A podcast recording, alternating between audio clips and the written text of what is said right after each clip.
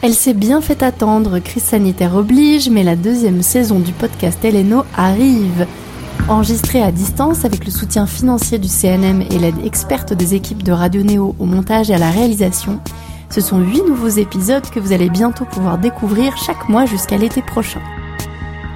Pour celles et ceux qui nous rejoignent en cours de route, la Nouvelle Onde est un dispositif d'accompagnement lancé en partenariat avec l'IRMA désormais intégré au CNM et le MAMA Festival et Convention afin de mettre en lumière, en valeur et en réseau les pros de moins de 30 ans de l'écosystème de la musique. Je m'appelle Émilie Gonneau et je suis à l'origine de cette initiative. Ce podcast donne la parole aux talents de la Nouvelle Onde et nous abordons ensemble au cours de chaque épisode un aspect différent de la filière à travers leur regard neuf et déjà expérimenté. Le Covid-19 nous aura peut-être retardé, mais n'aura pas eu raison de ces passionnantes conversations sur la réalité de leur métier et leurs conseils de pro. J'ai donc vraiment hâte que vous découvriez enfin les talents de la promo 2019. Place donc à cette nouvelle génération de musique business et bonne écoute. On le sait, c'est l'enjeu primordial de notre époque. Se distinguer de la masse et ce dans la durée n'est pas une mince affaire à l'heure où il n'a jamais été plus facile de prendre la parole ou de sortir sa musique. Dans ce contexte, le storytelling est revenu en force sur le devant de la scène. Mais qu'est-ce au juste et comment sert-il un projet artistique ou culturel? Quelles histoires peut-on bien compter aujourd'hui et comment les dérouler selon que l'on soit artiste, attaché de presse, lieu ou événement culturel? Bref, c'est avec des alchimistes de la narration que nous allons lever le voile sur cet art ancestral qui allie émotion et singularité, à savoir Anne-Laure Bouzy, attachée de presse indépendante, Émilie Daube, responsable communication et partenariat du festival Woodstower, Maeva Nicolas, chanteuse, guitariste, autrice et compositrice au sein du duo Bandy Bandy, et Rémi Comon, chargé de communication chez Ninkasi Music. Bienvenue à tous les quatre dans ce cinquième épisode de la saison 2 du podcast de la Nouvelle Onde. Salut Salut Coucou Salut Écoutez, bienvenue euh, à tous les quatre. Est-ce que peut-être on va commencer euh, comme comme d'habitude par euh, vous présenter rapidement un peu qui vous êtes, ce que vous faites. Bonjour à tous, je suis Anne-Laure Bouzy, attachée de presse indépendante depuis quelques années maintenant. voilà, j'ai commencé en agence et je me suis lancée à mon compte il y a à peu près 4-5 ans maintenant déjà. je travaille notamment avec Maeva pour son groupe Bandy Bandy sur la promo web. Je me charge de tous les médias. Mais euh, après, euh, il m'arrive de travailler avec d'autres attachés de presse et euh, d'être plus sur un secteur de, de médias, par exemple le web. Voilà. D'accord, donc à la différence de presse, radio, télé. Oui, je voulais dire qu'en gros, en fait, parfois on me rappelle, on m'appelle pour des renforts promo web, voilà. Mais après, je suis aussi attachée de presse tout média à côté. Parfait, parfait. Émilie? Euh, oui, alors du coup, moi, c'est Émilie Daube, je suis responsable communication et partenariat pour l'association Woodstower, association lyonnaise d'organisation d'événements culturels, et notamment du festival Woodstower, qui est un éco-festival lyonnais, euh, festival de musique actuelle et d'art de rue, euh, qui rassemble habituellement 35 000 festivaliers en temps normal, et on a aussi des événements annexes, un festival d'hiver, de l'action culturelle. Je suis donc responsable des partenariats publics, privés, médias. Je fais aussi la stratégie et le plan de communication. À la fois aussi attachée de presse, community manager et chargée de billetterie. Voilà. D'accord. Qu'est-ce que tu ne fais pas en fait? Oui, c'est ça. Je, suis un véritable couteau suisse. Très bien. Parfait. Merci beaucoup. Euh, Maëva? Eh bien, je suis Maëva Nicolas. Euh, je suis chanteuse guitariste du groupe Bandy Bandy, mais euh, pas que, parce que j'ai également été attachée de presse à mon compte euh, j'ai travaillé chez Colfame en tant que chargée de communication et attachée de presse en PQR. PQR peut-être? En presse régionale quotidienne. J'ai également travaillé pour Dito Music en tant que euh, chargée de relations presse web. Voilà. Merci. Rémi? Ouais, salut. Bah, moi, c'est Rémi Comon. Je suis chargé de communication chez Ninkasi, plus particulièrement chez Ninkasi Music. Donc, je m'occupe de toute la promo et la, la communication autour de la programmation musicale des nos 20 établissements Ninkasi ça représente euh, un peu plus de, en temps normal, encore une fois, un peu plus de 1700 événements par an. Donc euh, voilà, on s'ennuie pas. Il y a plein de choses, euh, plein de choses à faire. Et puis en parallèle, on a aussi, en, parallèle de cette programmation musicale là, on a aussi un dispositif de repérage et de soutien à l'émergence qui s'appelle le Ninkasi Music Lab, projet phare du, du projet culturel Ninkasi. Mais en fait, on est entouré de Lyonnais ce soir. Euh, je l'ai pas oui. mais euh, Lyon représente quoi. Moi, je me sens seule à Paris là. euh. Moi aussi, je suis à Paris, mais Ça roule, c'est cool. Euh, Je me sens moins seule non, dessus. non, mais c'est vrai que j'allais, je, me, je me rendais compte de ça, c'est que on va parler de, de storytelling ce soir, et peut-être que c'est, le, le berceau du storytelling serait-il à Lyon? On le saura à la fin de l'épisode. Mais du coup, en parlant de ça, c'est, enfin, justement, quand même, commençons par le commencement. C'est quoi euh, pour vous le storytelling? Parce que c'est un mot qui, qui revient beaucoup. Il y a d'autres manières de le dire, euh, la narration, l'art de raconter des histoires, mais concrètement. Qu'est-ce que qu'est-ce que c'est et puis surtout pour vous au quotidien à quoi ça sert? Bah, c'est du pain béni pour les attachés de presse, j'ai envie de te dire avant tout, parce que mine de rien, ça permet aux journalistes de, de nourrir des papiers et euh, de savoir quoi dire dans le cadre d'un article ou dans le cadre euh, d'une chronique radio ou quoi que ce soit. Enfin, moi, je sais que dans le cadre de Bandit Bandit, on a beaucoup de choses à dire, il y a un vrai parcours, il y a une vraie histoire derrière, donc forcément, ça, ça nous aide, quoi, mais... euh, le B à bas de la promo, c'est aussi de trouver euh, différentes techniques pour parler de l'artiste autrement euh, que par la musique, euh, d'avoir des ouvertures, des choses comme ça. Et euh, les journalistes sont très friands de ça, en fait. Qu'on puisse Mm. euh, un petit peu euh, mettre en avant des mots-clés, euh, de, de pouvoir élargir euh, en dehors de la musique, etc. quoi. C'est quelque chose qui est très recherché euh, pour nous, en tout cas dans la promo. Mais aussi, j'imagine, pour le, pour le booking, ça doit aider euh, pour d'autres secteurs aussi, ouais. Justement qui voulait enchaîner sur par rapport au booking euh, et le storytelling est-ce que quelqu'un voulait?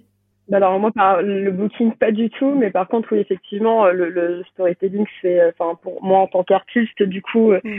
c'est quelque chose qui permet de, de raccrocher le l'auditeur du coup, enfin les personnes qui nous écoutent à, à autre chose que juste la musique et euh, mais ça permet de faire écho euh, aux gens quoi tout simplement. En fait on, on vit des choses assez universelles et on parle de choses assez universelles donc euh, c'est ça permet d'en fait de personnifier, personnaliser un peu ce truc là et ouais de faire écho tout simplement.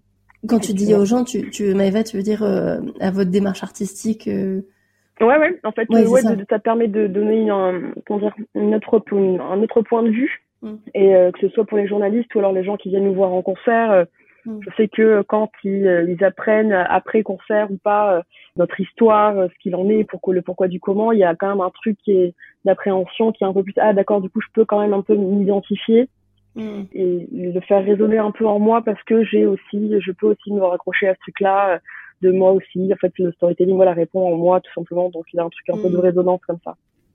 Complètement Émilie Rémi est-ce que vous vouliez rajouter quelque chose par rapport à ça ou? Émilie?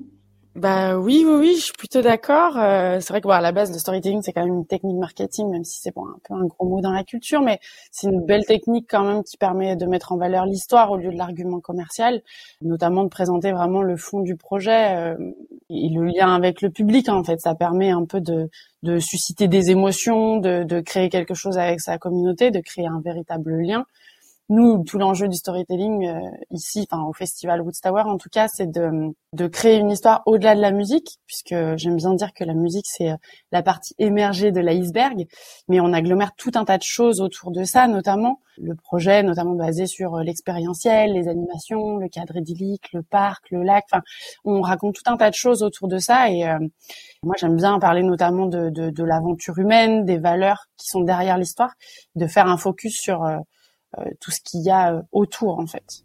Mm, Non, mais c'est clair. Et, et toi, Rémi, tu, je te voyais Ouais, acquiescer. tout à fait. Ouais, ouais, bah, nous, Ninkasi, en, en tant que marque, c'est euh, c'est une méthode qu'on utilise beaucoup parce que à la fois on a énormément de, de secteurs d'activité, notamment sur la partie restauration, euh, toute la partie euh, brassage aussi de nos bières, distillation des spiritueux, et puis sur la partie prog, parce que c'est euh, c'est des discours qui nous permettent de qu'on peut infuser des valeurs de nos marques, de notre marque, et euh, comme ça, ça nous permet de vraiment transmettre aussi notre identité. Euh, par exemple, sur une éditorialisation de programmation, ça nous permet de, de, de raconter aussi des choses, de prendre le temps de vraiment raconter des choses sur euh, pourquoi on a booké tel ou tel groupe, pourquoi on fait un festival de rentrée, par exemple, au mois de septembre. Et euh, ça nous permet de créer un lien vraiment euh, de proximité avec, euh, avec notre public et, et nos clients. Du coup, on a une bonne. Je pense que dans cette émission, on va avoir des points de vue très très différents mais convergents, donc c'est parfait. C'est quoi une bonne histoire? C'est quoi les ingrédients si si on pouvait vraiment donner une recette euh, d'une bonne histoire? Bah, quelque chose de vrai déjà. Moi, je Eh pense ben, que les, ouais. les, les, les fausses histoires, euh, quand on y voilà, c'est une vraie histoire, quoi. Mm. Ouais, l'authenticité. Un truc tout, tout fabriqué, ouais, absolument. Et toi, Émilie, qu'en penses-tu? Oui, bah, je suis plutôt d'accord avec Maëva. Enfin, quand on parle d'authenticité, euh, c'est le, cœur en tout cas de, de, de l'enjeu du storytelling, c'est aussi de, de, mettre en avant un peu le, le fond du projet. On n'invente pas une histoire, en fait, on, on la révèle. Ouais, voilà, on, on, part de faits réels et on brode autour. En fait, on en fait quelque chose de plus, euh, comment dire, entre parenthèses, euh, vendeur. Je, déteste ce mot, mais euh, en fait, de quelque chose de C'est complètement ok. Hein, on, vend, on vend des choses, hein, les gars. On vend des places de festival, des, des, des CD. Oui, mais voilà. Du rêve, du rêve. On vend du rêve. On va dire quelque chose de, plus attirant, quoi. Voilà, c'est ça, c'est de partir de faits réels et de broder autour et, euh, de, faire une belle histoire, quoi. Oui, bah, je pense que, enfin, pour être vendeur, comme comme dit Anne-Laure, euh, l'enjeu du storytelling, c'est de trouver sa ligne narrative, en fait. C'est euh, plus proche de, de, trouver son contenu, d'éditorialiser son histoire pour tirer un peu le fil rouge toute l'année. Nous, l'enjeu, c'est de, de, créer une histoire au-delà du festival, parce qu'on a quand même plein de contenus même sur le festival, et c'est comment on raconte cette histoire-là au-delà du festival euh, toute l'année. Oui, donc en gros, la matière première de avec laquelle vous travaillez, elle est pas, elle, enfin, elle est noble en fait, elle est pas compliquée à, à, chercher en termes d'inspiration. C'est ça en fait que vous, que vous me dites. Mais du coup, à partir du moment où il y a des il y a donc cette matière première, qu'il y a de cette sincérité, je crois que c'était Anne-Laure qui parlait de ou non Émilie, je sais plus de, de ligne narrative. Euh, c'est quoi une ligne narrative? J'aime bien qu'on définisse les termes pour les gens. Bah alors pour moi, la ligne narrative, c'est euh, l'art de raconter un peu une histoire autour du produit qu'on vend. Euh, nous ici, bah, le produit qu'on vend, c'est le billet du festival qui est même la finalité, mais tout ce qu'on construit autour, c'est du bonus. C'est comme ça qu'on raconte notre histoire euh, autour de, de, de, la musique, du festival de musique qui fait effectivement vendre, où les gens viennent pour les têtes d'affiche, mais on base tout sur l'expérience à côté, les animations, le camping. Euh, le cadre idyllique, l'éco-festival, notre engagement qui est fort, toute l'aventure humaine avec les bénévoles, la proximité avec le public. C'est ça en fait euh, notre ligne mm. narrative. Euh, en gros, elle fonctionne quand tu arrives vraiment à fidéliser ton public au-delà de la programmation artistique et notamment quand les gens viennent au festival les yeux fermés sans regarder la prog, c'est là que tu sais que tu as réussi. Et mm. nous, ça nous tient à cœur de, de montrer un peu les coulisses du festival, montrer qu'il y a de l'humain derrière le projet pour l'incarner. Euh, ouais, c'est ça, c'est vraiment incarner un projet, quoi. Vraiment euh, mettre de l'humain, ouais. C'est, tu l'as dit, l'humain et l'authenticité. Ouais. Donc oui, derrière, donc il y a aussi créer cette émotion et la faire, euh, la faire affleurer pour que ce soit pas quelque chose qui relève du simple exercice de style, si je comprends bien. Oui, qui est vraiment un fond autour et qu'on puisse qu'on puisse vraiment s'appuyer sur des sur des choses réelles et concrètes autour de ça. Sinon, ça n'a pas de valeur. Justement, toujours dans l'idée de cette recette des ingrédients, s'appuyer sur la base Comment est-ce qu'on ressent ces atouts-là dont tu parlais euh, à l'instant, Anne-Laure? Moi, je sais que en tant qu'attaché de presse, j'aime bien euh, connaître les artistes avec lesquels je travaille. En fait, savoir tout sans connaître leur histoire, savoir quel, sur quel point je peux appuyer, sur quel point et voir avec eux ce qui est ok de dire, ce qui les choses aussi que je vais euh, que je vais euh, mettre de côté, etc. Et euh, en fait, avec avec Maïva et Hugo, dans le cadre de Bandy Bandy, ça a été plutôt clair dès le départ. En fait, quand ils nous ont raconté, comme ils disent dans leur bio, qu'ils se sont rencontrés sur Tinder, etc., qu'ils ont raconté un petit peu leurs histoires, leur histoire, etc. Pour le coup, c'est quelque chose avec Karine, qui est l'autre attachée de presse avec laquelle je travaille c'est quelque chose dans lequel au début euh, on racontait un petit peu euh, parce qu'on trouve ça euh, assez assez cool. Au début on n'en parlait pas en fait, je crois. Au tout début on n'en parlait pas et c'est sorti après en interview et les gens, ce sont les journalistes sont devenus fous de ce truc-là, et c'est grâce à ça qu'on a eu des Elle Magazine et tout ce truc parce que ça paraît raison, c'est venu, malade. C'est venu de ça aussi, ouais, c'est vrai. Mm. Maintenant, on le dit dans la bio, etc. Mais c'est vrai, tu as raison. Au tout début, justement, on en, on, le disait pas trop, trop. Ouais, on le disait pas, ouais. Et je l'ai sorti en interview et Hugo était mort de honte, effectivement, et du coup après c'est complètement. Mais comme ça, ça fonctionne après des journalistes. voilà. Non, non, c'est vrai, tu as raison. Excuse-moi. Mm. Ouais, mais maintenant on dit plus, ouais. Mm. C'est intéressant parce que c'est vrai qu'en filigrane se dessine ce qu'on pense qu'il faut surtout pas dire. Euh, parce que ça peut peut-être être préjudiciable ou, ou et, et, du coup ce, choix-là de savoir ce qu'on dit ou ce qu'on dit pas, il est, il est pas évident non plus. Comment est-ce qu'on décide ce qu'on va dire ou ce qu'on ce qu'on va taire? Je pense que tout simplement on voulait pas que le propos euh, aille là-dessus, mais en fait on s'est retrouvé à vous vous êtes rencontrés comment? Bah Hugo en faisant de la musique, bah non du coup, mais euh, sur Tinder quoi. Donc euh, on s'était pas du tout rencontrés dans une démarche de faire de la musique, arrête de te foutre de la gueule du monde.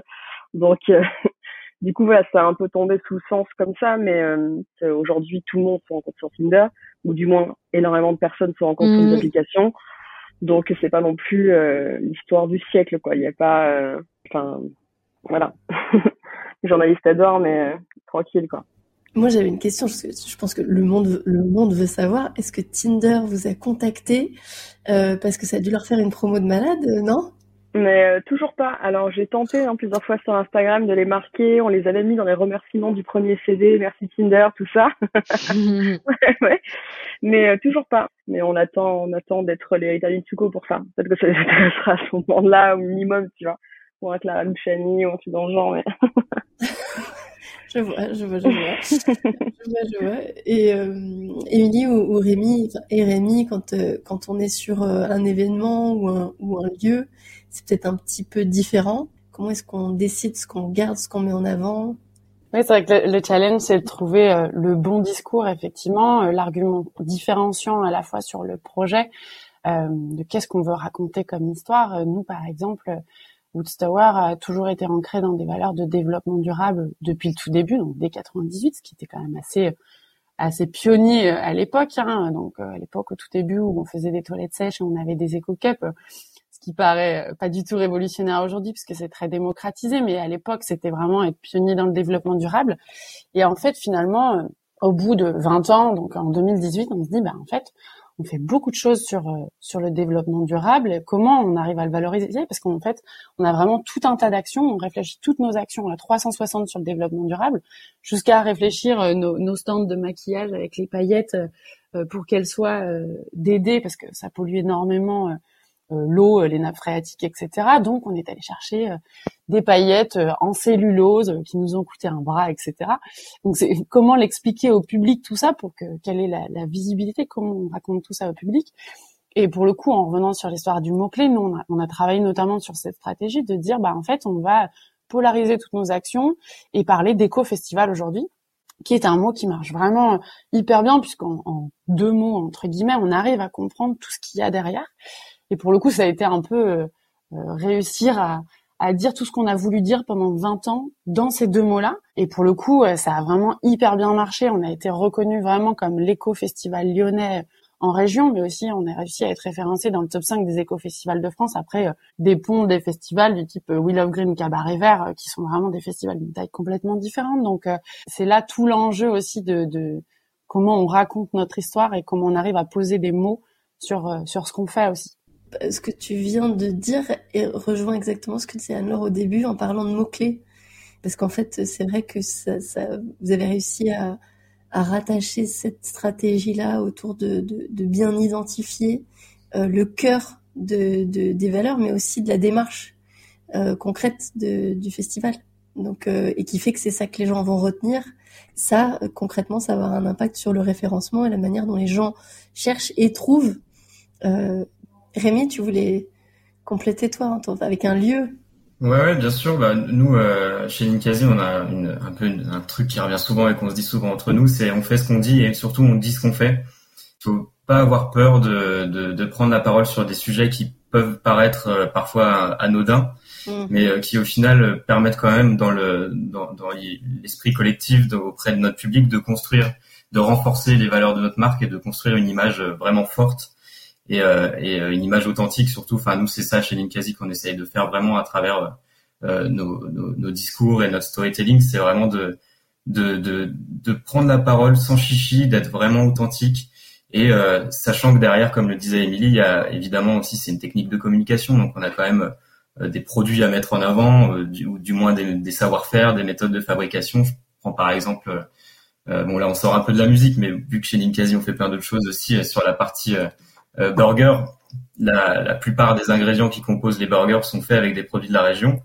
Donc euh, le bon exemple, c'est on s'est dit un jour, eh ben on prend une caméra, un micro, et puis on va chez euh, le mec qui cultive les salades à, à 20 km de chez nous, et puis on lui fait prendre lui la parole pour que justement il nous raconte un petit peu lui comment il fait, et puis en même temps on a le PDG Ninkasi à côté qui, qui interagit avec lui. Donc c'est vraiment cette notion de d'échange et de partage tout en ayant aussi un, petit objectif stratégique derrière la tête. Quoi.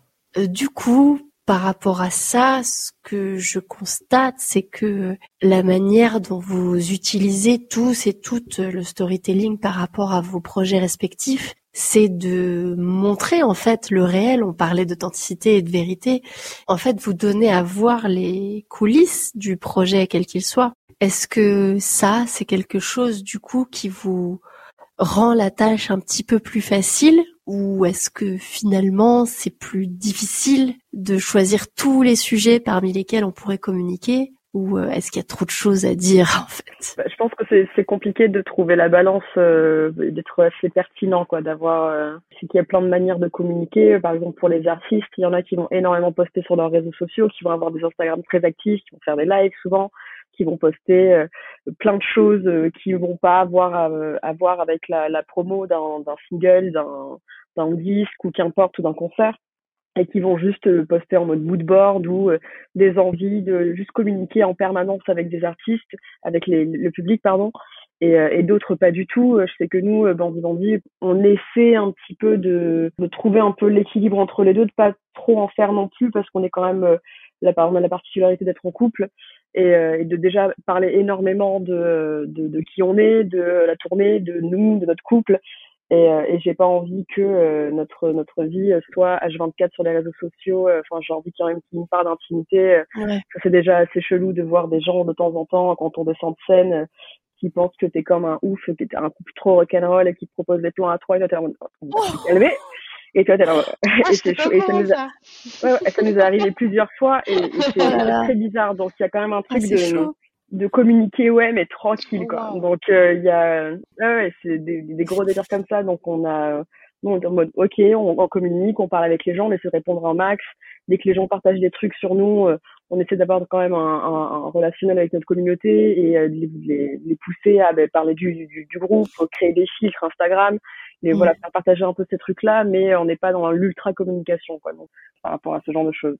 Bah après, c'est sûr que là, vous êtes dans un cas tellement euh, tellement particulier que la question de de d'établir la limite entre ce qui relève du pro, du mm, perso, mmh, mmh. c'est tellement lié, et de ce que vous donnez à voir par rapport à, à l'évolution du projet lui-même, et en même temps que des gens s'estiment dû en termes d'accès. Mmh j'imagine que ça doit pas être très facile à naviguer. Euh... Ouais, vous avez l'air d'être solide, mais quand même. Oui, ça, oui on, on s'est posé les bonnes questions au, début. Quoi. Il a fallu mettre euh, très rapidement, on s'est instauré un cadre euh, à pas dépasser et, on verra euh, quand ça, la situation évoluera si on a de devenir plus gros ou pas. Mais, mmh. mais effectivement, c'est des questions à se poser c'est de l'investissement déjà en fait tous les jours d'être mm. sur les réseaux sociaux, de répondre taquet aux gens, euh, à tous les messages, de, de, leur demander euh, d'être d'être présent. C'est quand même très fatigant et, euh, et j'avoue que moi j'aime bien les réseaux sociaux mais tranquille quoi. J'ai pas envie d'y être à longueur de journée, de raconter ma vie à qui veut bien l'entendre quoi. Mais c'est clair que ça crée une, une ligne de crête assez, assez difficile à naviguer. Après, il y, a, la question en général, hors même la question du couple, euh, l'artiste, euh, le, duo euh, sur scène et le couple à la ville, mais pour les artistes de se demander qu'est-ce qui relève de, de ce qu'on veut bien partager et qu'est-ce qui relève de, de, de l'intimité ouais, qu'on ne veut pas partager. et ça, quand tu disais vous êtes posé les bonnes questions, est-ce que tu sais, tu peux, tu peux peut-être donner des conseils aux, aux, artistes qui se poseraient ces questions-là sur qu'est-ce que, comment on détermine ce cadre-là? Ben, je pense que en tant qu'artiste, il faut quand même se protéger. Partager avec le public, c'est trop bien, mais euh, en plus, avec les réseaux sociaux, c'est quelque chose de très intrusif. Et si on a à côté des comptes un peu perso, tout ça, je pense que d'une manière générale, il faut se protéger parce qu'on peut avoir des, euh, des gens qui vont être en fait tout simplement dans des comportements abusifs. Et que ce soit au tout début d'une carrière où vraiment voilà, on remplit des salles de 200 places que à, ou à des zéniths. Il y a vraiment, voilà, on va tomber sur des personnes forcément qui vont avoir des, des comportements un peu plus abusifs. Après, c'est vraiment comme on le sent, mais quand je vois euh, certains artistes faire des fois des posts de deux, trois semaines de réseaux sociaux parce qu'ils en peuvent plus et qu'ils sont fatigués parce qu'il y a trop, ils donnent trop à leur communauté et qu'ils ont besoin de couper. Et on sait que les réseaux sociaux d'y être toute la journée, euh, c'est mauvais.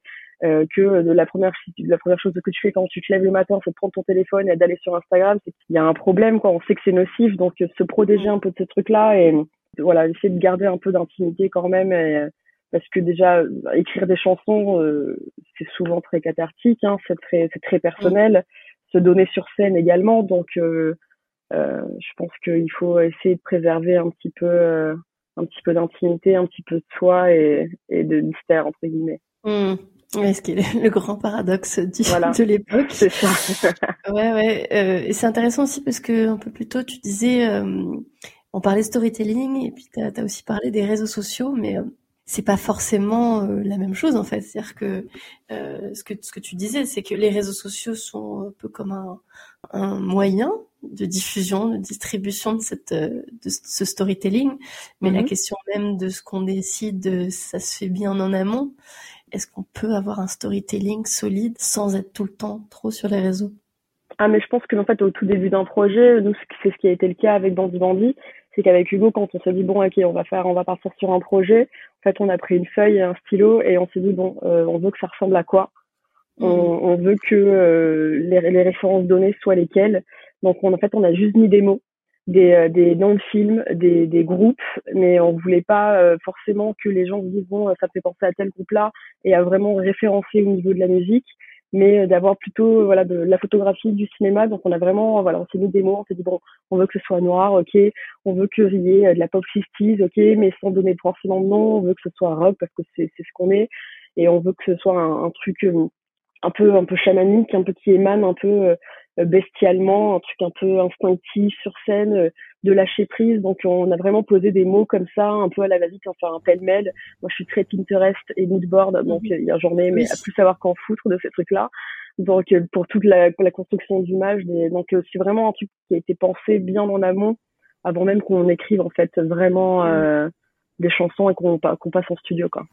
Et après, ça va être intéressant d'avoir justement le point de vue de, de, d'Anne Laure en tant qu'attaché de presse qui bosse avec euh, avec vous.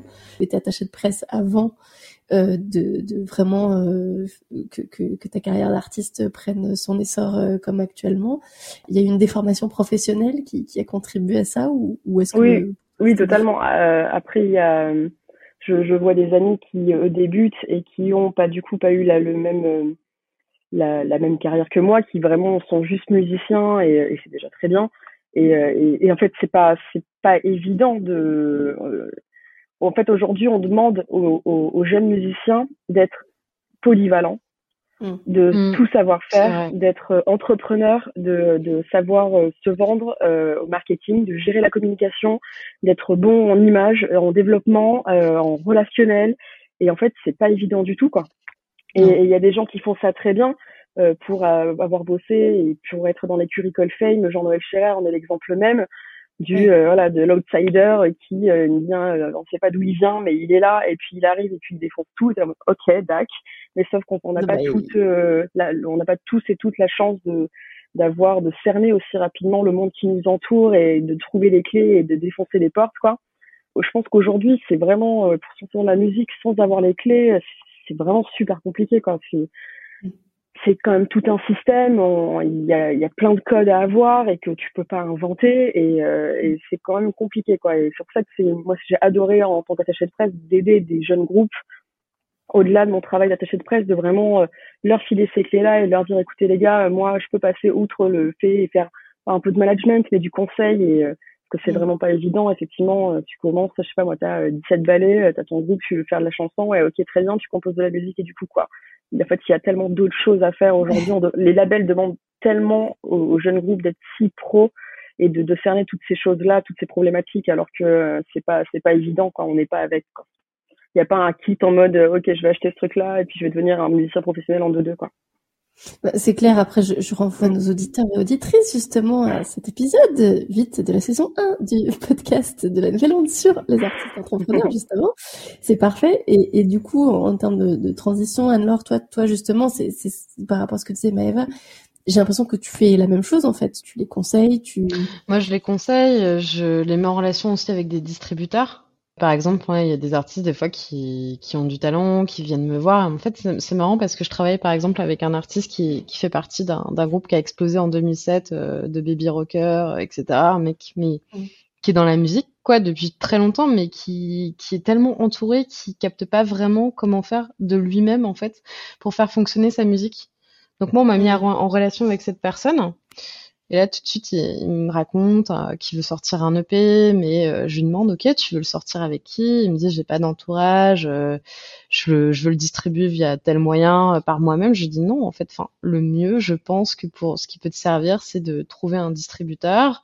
Je lui donne quelques quelques noms de distributeurs. Je lui dis bon bah voilà, tel distributeur travaille avec tels artistes, lui fait ça, fait ça, et je lui explique un peu comment ça fonctionne.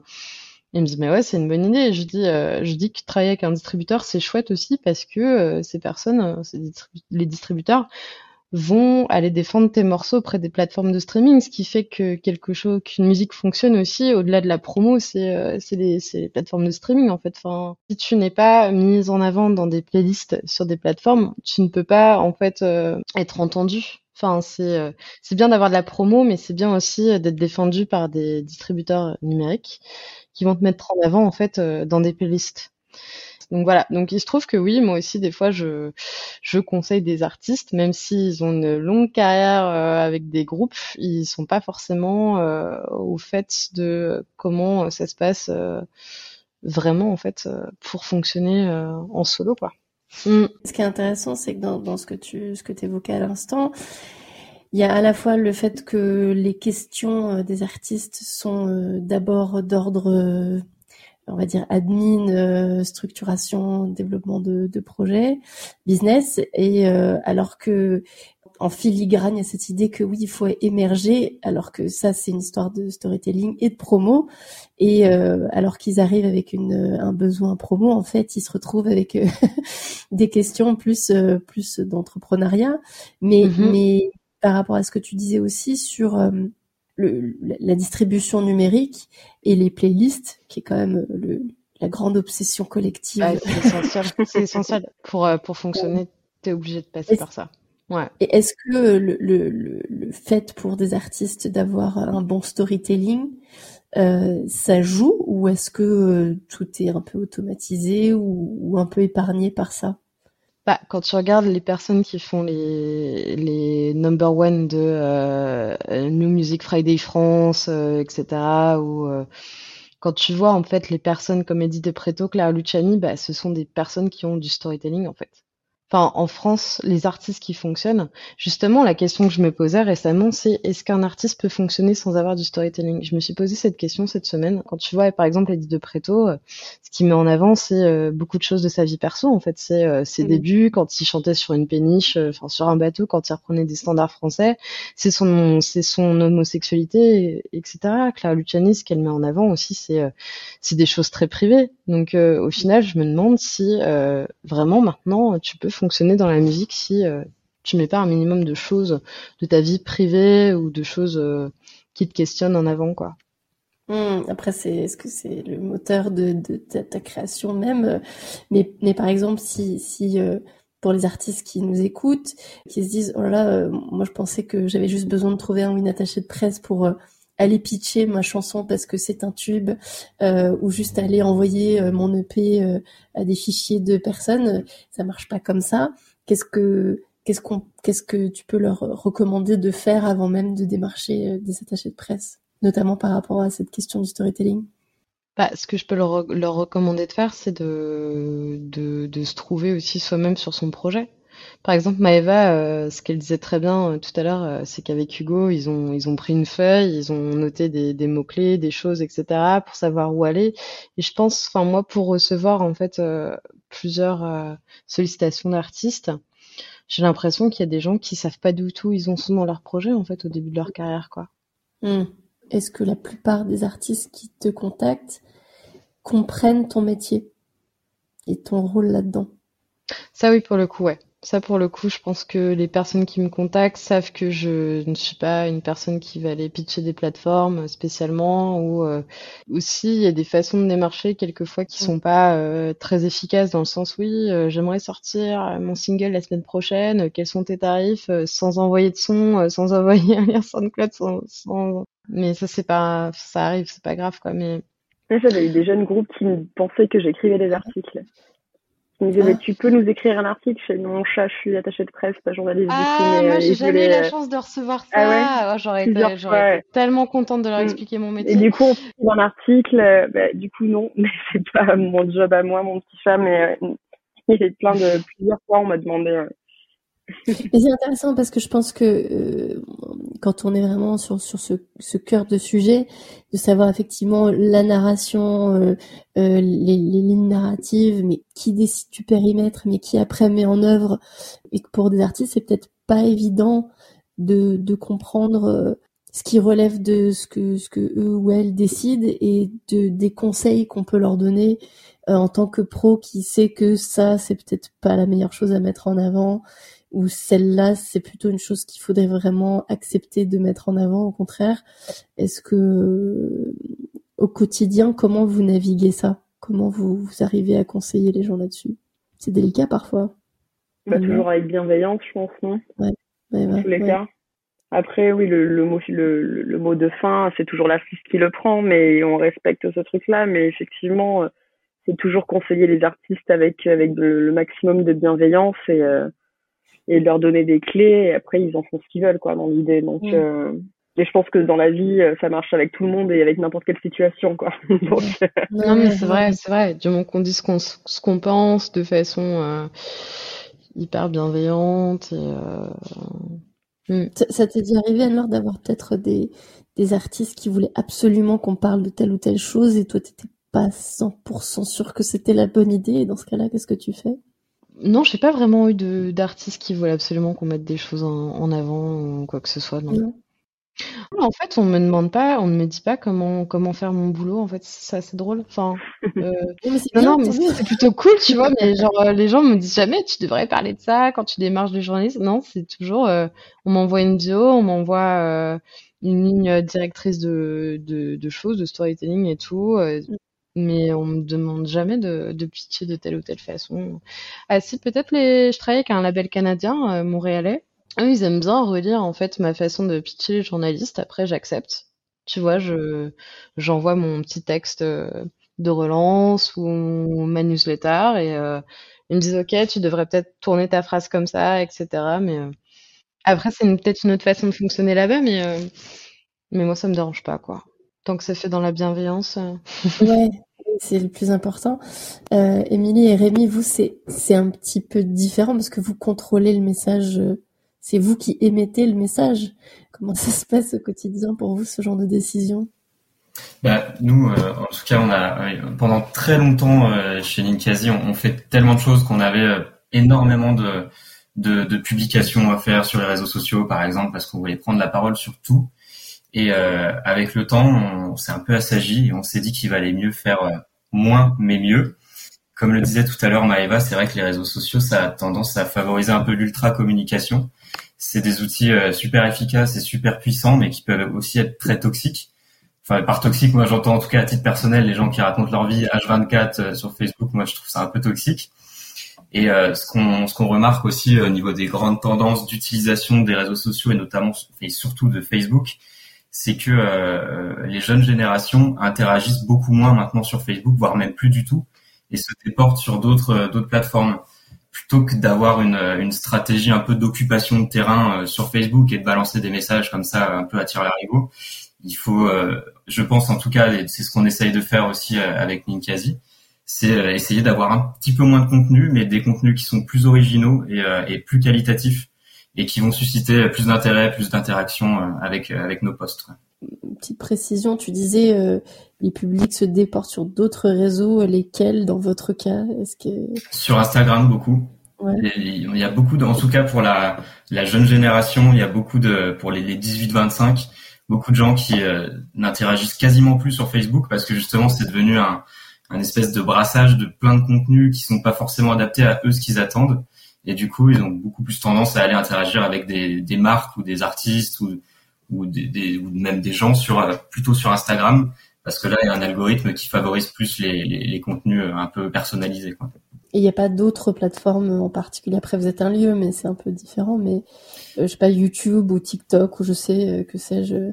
Ouais, euh, non, TikTok, on a on a fait deux trois essais, mais sans vraiment, euh, c'était pas très concluant. Et, euh, et YouTube, on s'en sert surtout hein, en fait comme une plateforme d'hébergement de vidéos, mais en général, ces vidéos qu'on héberge sur YouTube, on les diffuse par d'autres moyens, notamment sur notre site internet. Ouais. Donc c'est plutôt un support pour nous qui permet de stocker un peu des vidéos c'est pas vraiment ce qu'on va mettre en avant en, priorité. Quoi. Toi, Émilie, du coup, par rapport au festival, est-ce que tu, tu ça, ça recoupe ce que, ce que disait euh, Rémi, j'imagine? C'est vrai que côté réseaux sociaux, il y a de nombreux canaux. Aujourd'hui, il y a quand même un véritable enjeu de création de contenu hein, pour mettre en place le storytelling, d'utiliser voilà les bons outils et les bons canaux. Euh, nous, à Woodstower, c'est un énorme enjeu parce que ça, ça, ça prend beaucoup de temps. Euh, euh, mais c'est quand même plutôt chouette. On a plein de, plein de choses à raconter, notamment avec des supports bah, vidéo sur le festival, euh, photos. C'est quand même euh, hyper chouette. Après, c'est vrai qu'il faut quand même choisir son contenu et son discours selon les réseaux. À la fois Facebook, Instagram, LinkedIn, c'est quand même pas les mêmes discours et les mêmes contenus. Il y a quand même des, des, des obligations entre guillemets, c'est-à-dire pour être présent et pour pour pour jouer le jeu un peu des algorithmes, il y a tant de posts à faire par jour, des réels, etc. Donc il y a un véritable enjeu sur la création de contenu, mais euh, nous c'est vraiment chouette parce que sur le festival, voilà, il y a, y a, plein, il y a plein de choses à faire et de, de choses à raconter euh, toute l'année. Et puis par rapport à ce que tu dis et ce que tu évoquais, Rémi, à partir du moment où vous êtes un lieu ou un événement, vous accueillez un public. La plupart du temps aussi via un achat de billets, donc vous avez une trace, vous avez un moyen de garder un contact euh, par-delà une panne éventuelle ou une suppression arbitraire de pages euh, sur un réseau social, euh, ce qui fait que vous avez ce contact en direct et vous êtes sur du ton plus long effectivement que voilà loin des yeux, loin du cœur, donc parce que vous donnez bah, littéralement, vous donnez rendez-vous, les gens prennent date même si en ce moment elle n'arrête pas d'être reportée euh, et reprogrammée. Euh, euh, mais vous avez cette manière de garder le lien qui fait que, comme tu le disais, Émilie, sur le fait de donner du sens à ce qu'on dit et du poids à ce qu'on veut partager,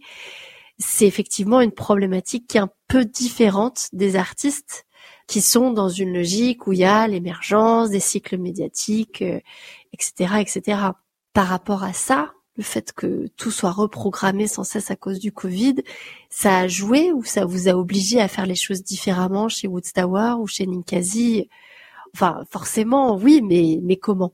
Bah, c'est assez difficile en temps de Covid. Hein. Euh, on a fait trois annulations en un an, donc euh, c'est quand même des, les montagnes russes un petit peu. Euh, et puis surtout, il faut il faut revoir la communication à chaque fois puisque c'est vraiment des discours complètement différents. C'est réfléchir comment prendre la parole justement dans un contexte où bah, on parle quand même de il y a des gens qui décèdent, il y a des gens à l'hôpital, donc à la fois comment avoir un discours un peu toujours aussi fun entre guillemets sur le festival qui est quand même un, moment un peu festif en parallèle de tout ce qui se passe du point de vue sanitaire c'est quand même assez assez lourd bah, par exemple on n'a pas pris la parole depuis les annonces du ministère de la Culture en février, où euh, tout le monde a un peu pris la parole au lendemain en disant oui c'est super, c'est génial, il y a un cadre sanitaire, aujourd'hui on fait le choix de s'adapter, on reviendra vers vous, blablabla. Et nous pour le coup on a vraiment fait le choix euh, statu quo en mode euh, bah en fait on va réfléchir, on va se poser, on va retravailler notre nouveau format, voir la viabilité du modèle avant de revenir vers le public en mode wouhou c'est cool on va faire quelque chose. Tu vois on a repris la parole euh, pour dire qu'on allait être présent on allait s'adapter pour mieux se retrouver cette année avec un format complètement différent. C'est-à-dire comment on arrive aussi à conserver l'ADN du festival euh, très expérientiel très proche de notre public et de notre communauté avec euh, bah, cette distance un peu Covid donc bah aujourd'hui on fait le choix donc de s'adapter effectivement donc va l'annoncer très prochainement, mais euh, on va proposer un format de concert sur six soirées, euh, donc de 18h à 23h. Euh, on garde le format gratuit puisque c'est vraiment l'ADN du festival avec 45% de la programmation gratuite, des contenus, des espaces pour les enfants, des projections, des ateliers, enfin avec tout, tout, un contenu vraiment en dehors de, de, la musique, même si la musique ça va être quand même hyper chouette avec quatre concerts par soir. Et là, un peu, voilà, tout l'enjeu de, de, ce nouveau format, c'est euh, comment on prend à nouveau la parole euh, euh, sur ce nouveau format, comment on maintient la présence avec le public. Oui, ouais, de le remettre sur une échelle humaine, en fait, dans le sens de taille humaine aussi, et que parce que c'est vrai que l'image, voilà, le nombre d'abonnés, tout ça, ça peut vite faire perdre un peu de vue que bon, c'est pas c'est pas nécessairement effectivement les grosses machines euh, voilà. Et, et du coup, toi Rémi, par rapport à, à ce que disait Émilie? Ouais, ouais, ouais bah, nous par rapport à, cette période un petit peu spéciale, nous étrangement, ça a quand même accéléré beaucoup de choses euh, chez nous sur la partie éditorialisation, euh, surtout sur la partie sur notre pépinière de talent, Ninkasi Music Lab. Euh, tous les ans, on fait jouer les artistes qui rejoignent la promo euh, au Ninkasi Gerland entre le mois de janvier et le mois d'avril en public normalement. Et euh, là, cette fois, on a décidé quand même de maintenir les concerts sans public et on les diffuse entièrement euh, sur Facebook. Tous les concerts sont diffusés sur Facebook. Donc déjà, demain, ça permet quand même d'offrir une visibilité assez importante à, à tous ces artistes. C'est aussi ce qu'on recherche. Mais ça nous permet aussi, euh, en général, on a on a trois groupes par soirée, c'est ça. Et à chaque interplateau, euh, on prend la parole au micro et on fait on y fait des interviews en fait des soit des partenaires du Ninkasi Music Lab, euh, soit euh, des intervenants du, Max, du Ninkasi Music Lab, ça peut être des techniciens, ça peut être euh, des organisateurs et des, les mécènes aussi du fonds de dotation Ninkasi par exemple qui soutient le projet. Et on fait aussi des interviews des artistes qui font partie de la promo cette année. Et ça, c'est une autre façon aussi de, de leur permettre d'atteindre un autre public qu'ils auraient peut-être pas atteint s'il y avait eu juste du monde dans la salle. Là, en moyenne, sur chaque épisode du Ninkasi Music Lab, on en est à euh, on a plus de 20 000 spectateurs, donc c'est quand même euh, c'est quand même hyper puissant. Pour des groupes qui sont émergents et qui n'ont pas forcément une énorme communauté, c'est euh, c'est quand même hyper hyper gratifiant pour eux de se sentir soutenus, surtout en ce moment. Et donc le storytelling aussi qu'on fait, l'éditorialisation de ce projet nous permet aussi de, de leur témoigner notre soutien en même temps et puis de les booster, les, les, motiver à, à, continuer à créer et développer leur projet. Quoi le format que vous avez choisi permet de renforcer ce, cette euh, mission de repérage et d'accélération que, que vous avez sur ce programme, en fait, sur ce dispositif. Tout à fait. Ça, ça nous a permis à la fois, nous, de nous euh, perfectionner techniquement sur la réalisation vraiment de, de l'événement. Et puis, euh, justement, c'est, des super outils aussi pour ces artistes parce que eux, derrière, vont pouvoir revoir le, le replay de leur concert, vont pouvoir dire, ah tiens, là, on aurait dû améliorer ça ou faudrait changer ça, etc. Donc, c'est à la fois leur fournir vraiment euh, une force de frappe en termes de visibilité et euh, aussi des outils pour, euh, pour pouvoir travailler derrière. Et pouvoir, une résidence. Ouais, c'est ça. c'est ça. on refait le concert. et du coup, tu parlais un peu plus tôt de la question des formats aussi, parce que sur la création de contenu qui sert le storytelling, est-ce qu'il y a des formats que, qui sont plus porteurs que d'autres La vidéo Ouais, bah aussi parce que c'est un truc dont on n'a pas. Bien sûr, ouais. Bah, je pense que la vidéo c'est un peu euh, un peu number one quoi. C'est le truc qui euh, qui fonctionne à tous les coups en termes de. Euh, c'est souvent des contenus viraux en termes d'interaction aussi. C'est la vidéo, des, les capsules vidéo qui durent pas trop longtemps. allez, cinq minutes, c'est c'est déjà pas mal pour un, contenu Facebook par exemple. Et, et, on a aussi effectivement, on est en train de développer ça aussi. Les, les podcasts sont des super des super outils. Et euh, par exemple, là, on parlait de ces soirées avec euh, le Ninkasi Music Lab qu'on diffuse en direct sur Facebook, avec euh, à chaque interplateau des interviews. On est en train de voir pour justement récupérer, isoler ces interviews, prendre que l'audio et puis les transformer en podcast pour derrière les uploader sur SoundCloud, Spotify, etc. Donc, je pense que les, en termes de support, il y a vraiment la vidéo qui arrive en, au top, en haut du panier. Et ensuite, l'audio, les podcasts, etc. Je pense que c'est assez puissant aussi et que c'est des, des outils hyper intéressant à exploiter. Ouais. Et petite question euh, euh, de précision, les, les lives que vous faites sur Facebook, vous les uploadez aussi sur euh, YouTube après ou euh, pour l'instant non, mais je pense qu'on va le faire. Ouais, à terme on va le faire. Ils sont stockés quelque part sur nos serveurs, mais euh, en tout cas on les partage direct en privé avec les artistes après leur concert.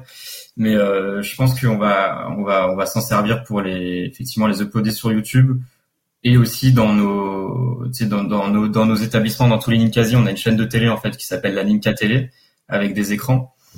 Et, et, on a toute une playlist sur mesure qui défile la journée avec des spots de nos partenaires, des spots aussi de, de, de nos produits qui, qui reflètent un petit peu nos valeurs. Et on va certainement aussi diffuser des extraits de ces concerts pendant la journée quand on pourra ouvrir au public.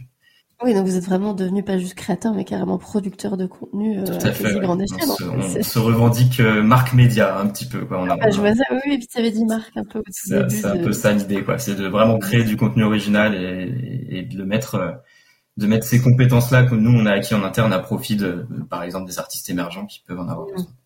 Ah, c'est chouette. Émilie, toi sur Woodstower et Windtower, sur la question de la création de contenu, des formats que vous avez peut-être euh, expérimenté ou rodé Côté format, oui, oui. Alors la vidéo, ça marche toujours bien entre les after movies, les capsules vidéo. Euh, euh, là, on a par exemple un, projet de Live Station pour mettre en avant ce partenariat, par exemple, avec le Ninkasi et, et la mise en valeur des, artistes euh, voilà, la vidéo marche toujours bien. Nous, l'année dernière, on a créé aussi un blog, enfin, tu vois, un contenu un peu fun, là où les réseaux sociaux, on est toujours aussi un peu limité, tu vois, sur le contenu concret. Et puis, euh, bah, le challenge du storytelling, c'est aussi, bah, en cette année Covid-là, qu'est-ce que tu racontes à ton public quand tu n'as pas d'événement? Et ça, c'est un véritable challenge que qu'on a essayé de relever tant bien que mal l'année dernière, puisque Woodstower n'a pas eu lieu, bien évidemment, en 2020.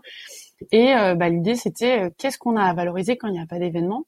Pour le coup, nous, on a un événement euh, à taille humaine et avec un, lien euh, hyper fort avec notre communauté et nos bénévoles. On a plus de 500 bénévoles euh, sur le festival et 200 qui reviennent de, depuis 10 ans. En fait, on a, on a des bénévoles qui sont là, de, pas, depuis les débuts, mais 10 ans, c'est quand même costaud, quoi. Et du coup, j'ai eu l'idée de lancer une petite trilogie de, de podcast que j'ai appelé euh, Parole de bénévoles et qui en trois thématiques euh, donnait un peu la parole aux bénévoles. Alors c'était juste, euh, en gros, ils m'enregistraient des, des, messages vocaux de même pas une minute et après on a fait un petit montage un peu fun.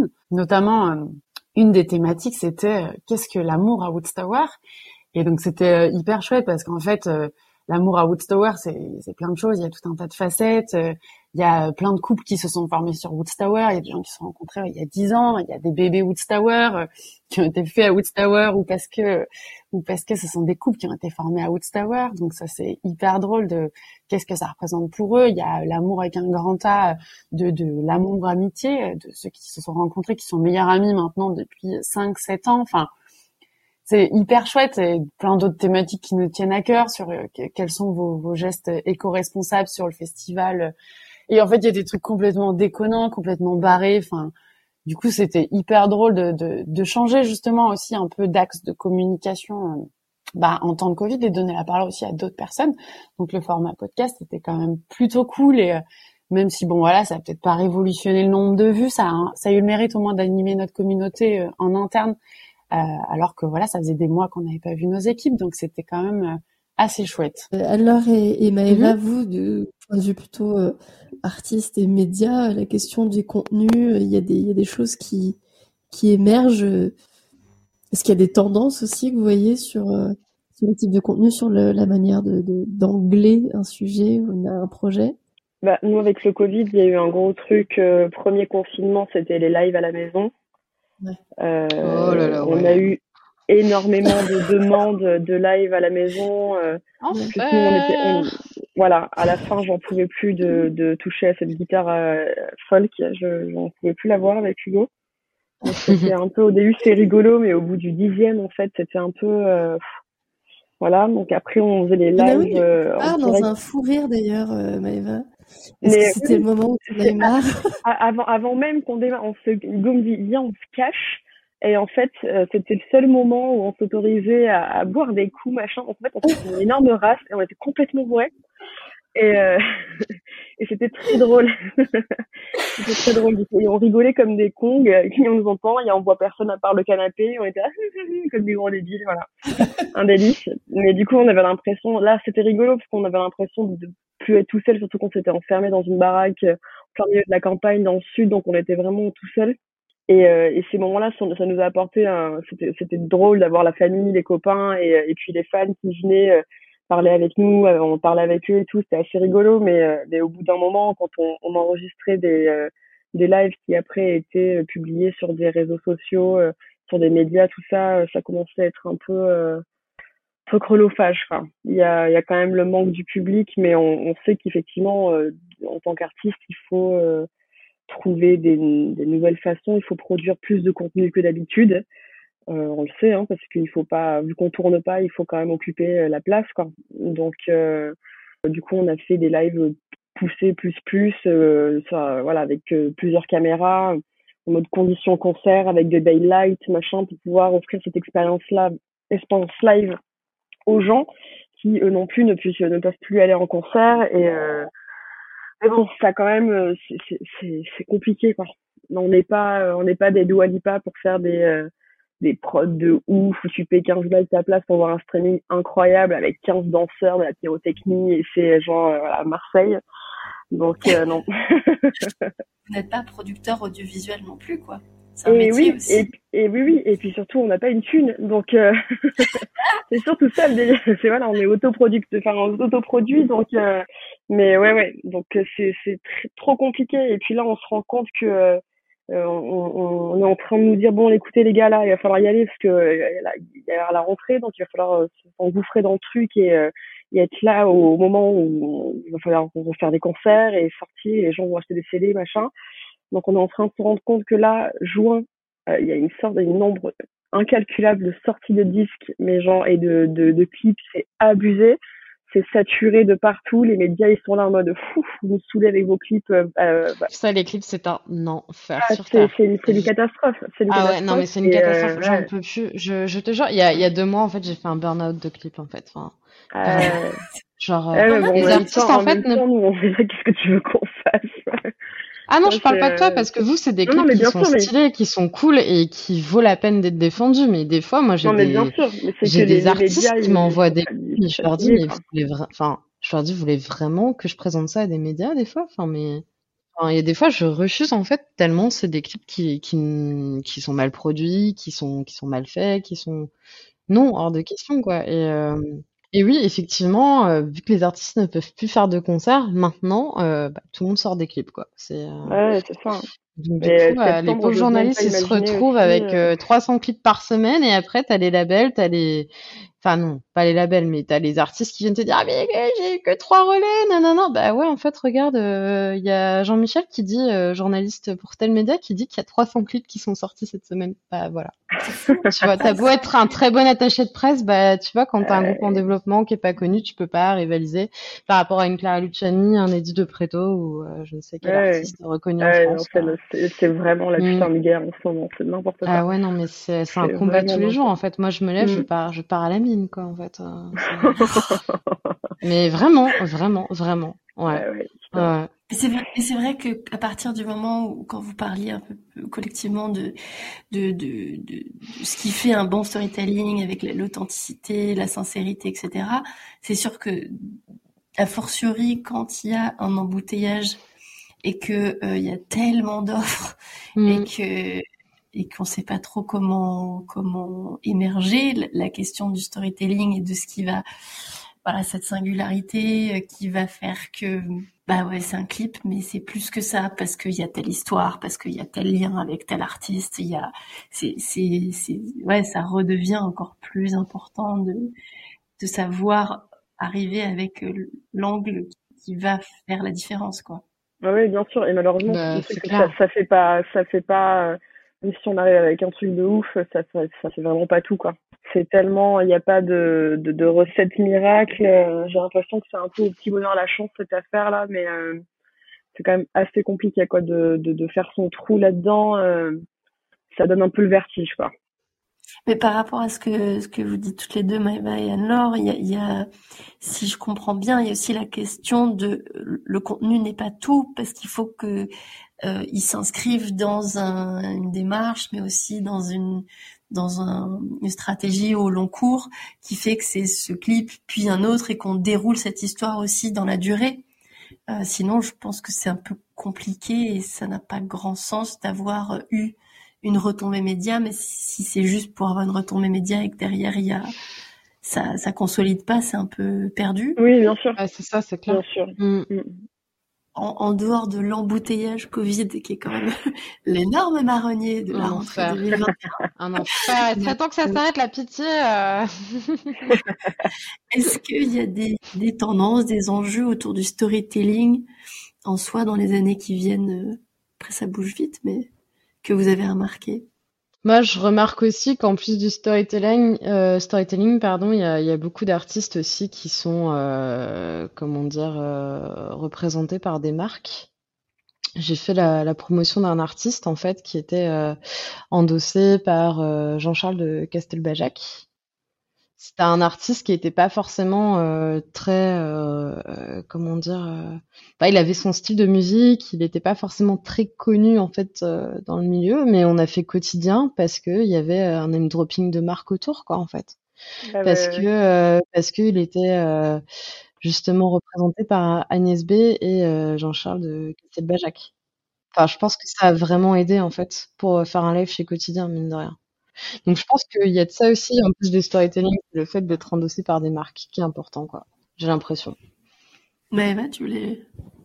Ah non, je suis totalement d'accord. Hein. C'est vraiment un très très gros enjeu euh, mmh. au niveau des clips que l'image, euh, ben, on le voit. Hein, euh, Angèle, elle est chez Chanel, Claire de Chani, elle est chez Gucci.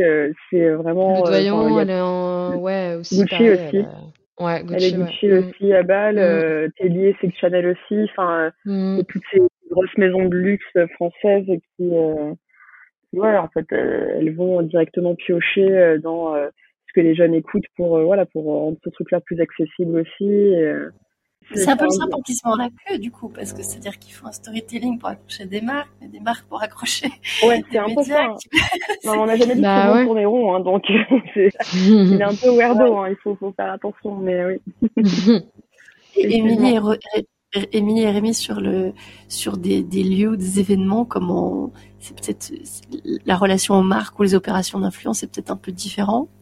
C'est un peu les tendances, c'est un peu euh, difficile à dire parce que c'est c'est vrai que ça ça bouge euh, hyper vite et euh, il y a des choses qui arrivent comme ça du jour au lendemain où tout le monde se jette dessus. Ça a été un peu le cas par exemple avec le Fast and Curious de Combini par exemple, l'interview Fast and Curious avec les deux choix de réponse et tout le monde fait ça maintenant aujourd'hui. Tu vois, c'est un truc qui a, mm. qui a débarqué comme ça et, et, et, tout le monde tout le monde a repris un peu le le concept. Donc euh, j'ai pas trop d'idées là sur les, les, les futures euh, tendances qui peuvent arriver.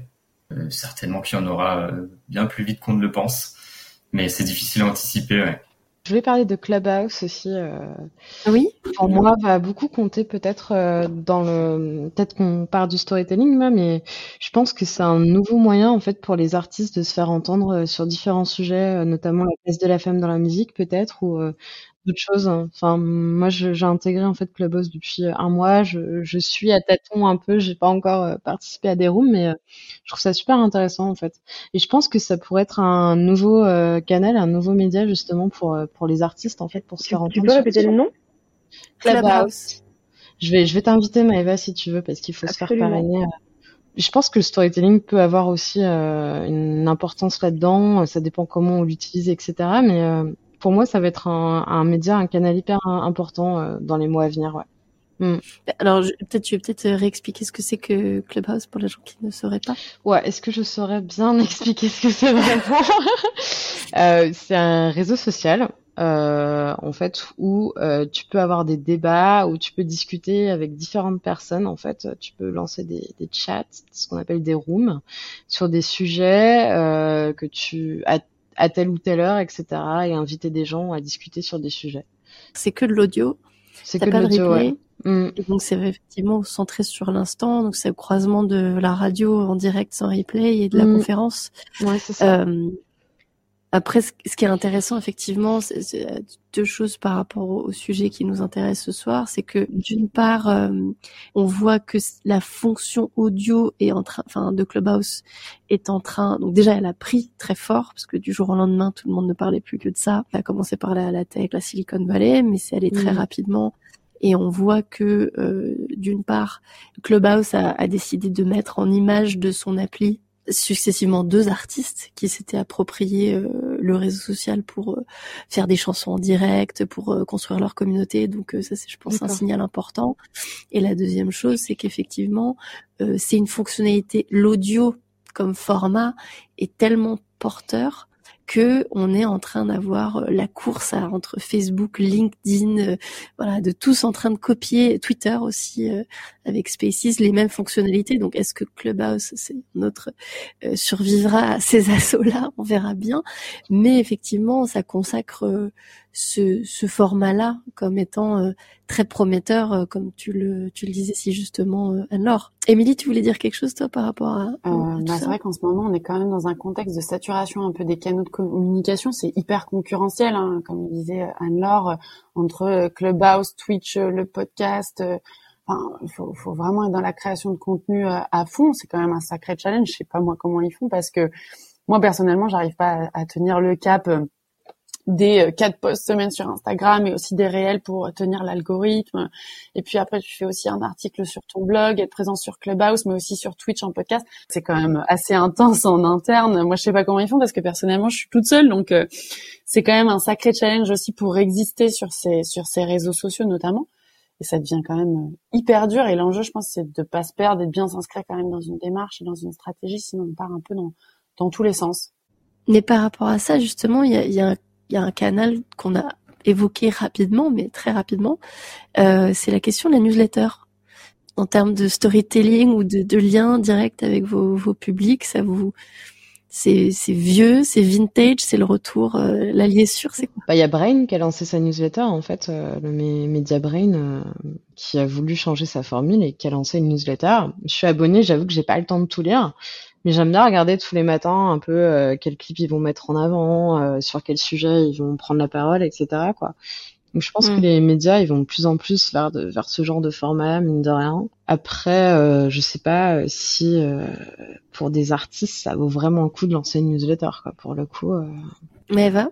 Bah, moi, ce que j'aimais bien, c'était c'est Spotify qui propose des avant-premières. Il envoie des mails quand on est abonné ou en, en profil artiste il va y avoir une sorte un peu d'exclusivité euh, si on est abonné à l'artiste sur euh, Spotify, Apple, Deezer, qu'importe. Et j'aime bien un peu ce truc d'exclusivité là. Après la newsletter, euh, ouais, euh, en fait moi ça me gonflait tellement d'en faire attaché de presse que quand j'étais attaché de presse que là j'ai pas envie de saouler les gens. ça finit généralement en spam. C'est beaucoup de temps mm. pour ouais, non, les gens ils suivent directement. Mm. Ils préfèrent suivre sur les réseaux sociaux plutôt qu'avoir l'info. Elle est, elle, est, elle est plus directe, je trouve. Après, je pense que ce qui est intéressant, c'est que ça, si effectivement la newsletter, elle est, elle est redondante par rapport à ce qui est déjà partagé sur les réseaux sociaux, ça n'a pas grand intérêt. Mm. Après, si jamais elle est euh, pensée comme un canal euh, exclusif qui permet d'avoir un, une relation euh, autre, peut-être que ça peut être intéressant, mais effectivement, c'est chaque artiste. Pour, pour un artiste, je me dis que j'ai pas envie d'imposer. si la personne veut des informations, il vient sur nos réseaux sociaux, il vient chercher lui l'information plutôt que toutes les semaines ou je sais pas moi tous les mois ou les deux mois lui dire écoute tiens voilà je suis dans ta boîte mail et mm. t'as pas le choix quoi Salut. ouais, Normalement, normalement, RGPD oblige. Si ils ont le choix, normalement, ils se sont inscrits, oui, ils peuvent s'inscrire facilement. Normalement. Hein, Bon, côté newsletter, nous, euh, on continue toujours à en faire. Alors, on révolutionne pas non plus les contenus, mais euh, je pense que chaque canal a vraiment son euh, sa typologie de public et son contenu moi, je continue à en faire et c'est assez primordial, notamment pour euh, mon public partenaire, qui sont toujours sur leur mail euh, vraiment toute la journée et pas du tout connectés sur les réseaux sociaux. Donc ça, je sais que ça marche euh, hyper bien. Après, voilà, effectivement, c'est un, outil un peu old school, mais bon, on continue aussi un peu à le faire pour exister sur tous ces canaux différents avec tous les publics. Moi, je sais que les journalistes, ils aiment quand même encore les newsletters. Enfin, moi, je sais qu'il y a beaucoup de journalistes qui sont dans des médias importants qui écoutent heureusement les clips que j'envoie ah et, les, les, et qui me répondent direct. Mais les gens de France Inter, ils sont à fond sur les newsletters, hein. ils adorent. Hein. Ouais. Peut-être parce que ça fait le filtre, c'est ça le. Non, je pense qu'ils suivent, euh, ils suivent ce que font les attachés de presse avec qui ils travaillent. En fait, je pense qu'ils font mm. juste bien leur boulot, en fait. Aussi. Oui, c'est pas tant la newsletter qui est le filtre que, que les attachés de presse qu'ils ont décidé de. Ouais, je sais pas. Je sais que ça fonctionne encore les newsletters malgré tout. Mm. Mm. Non, mais après c'est intéressant parce que justement il n'y a pas, il y a clairement pas euh, une seule euh, façon de faire, un seul canal et, et voilà, c'est pas l'ORTF donc tout va bien.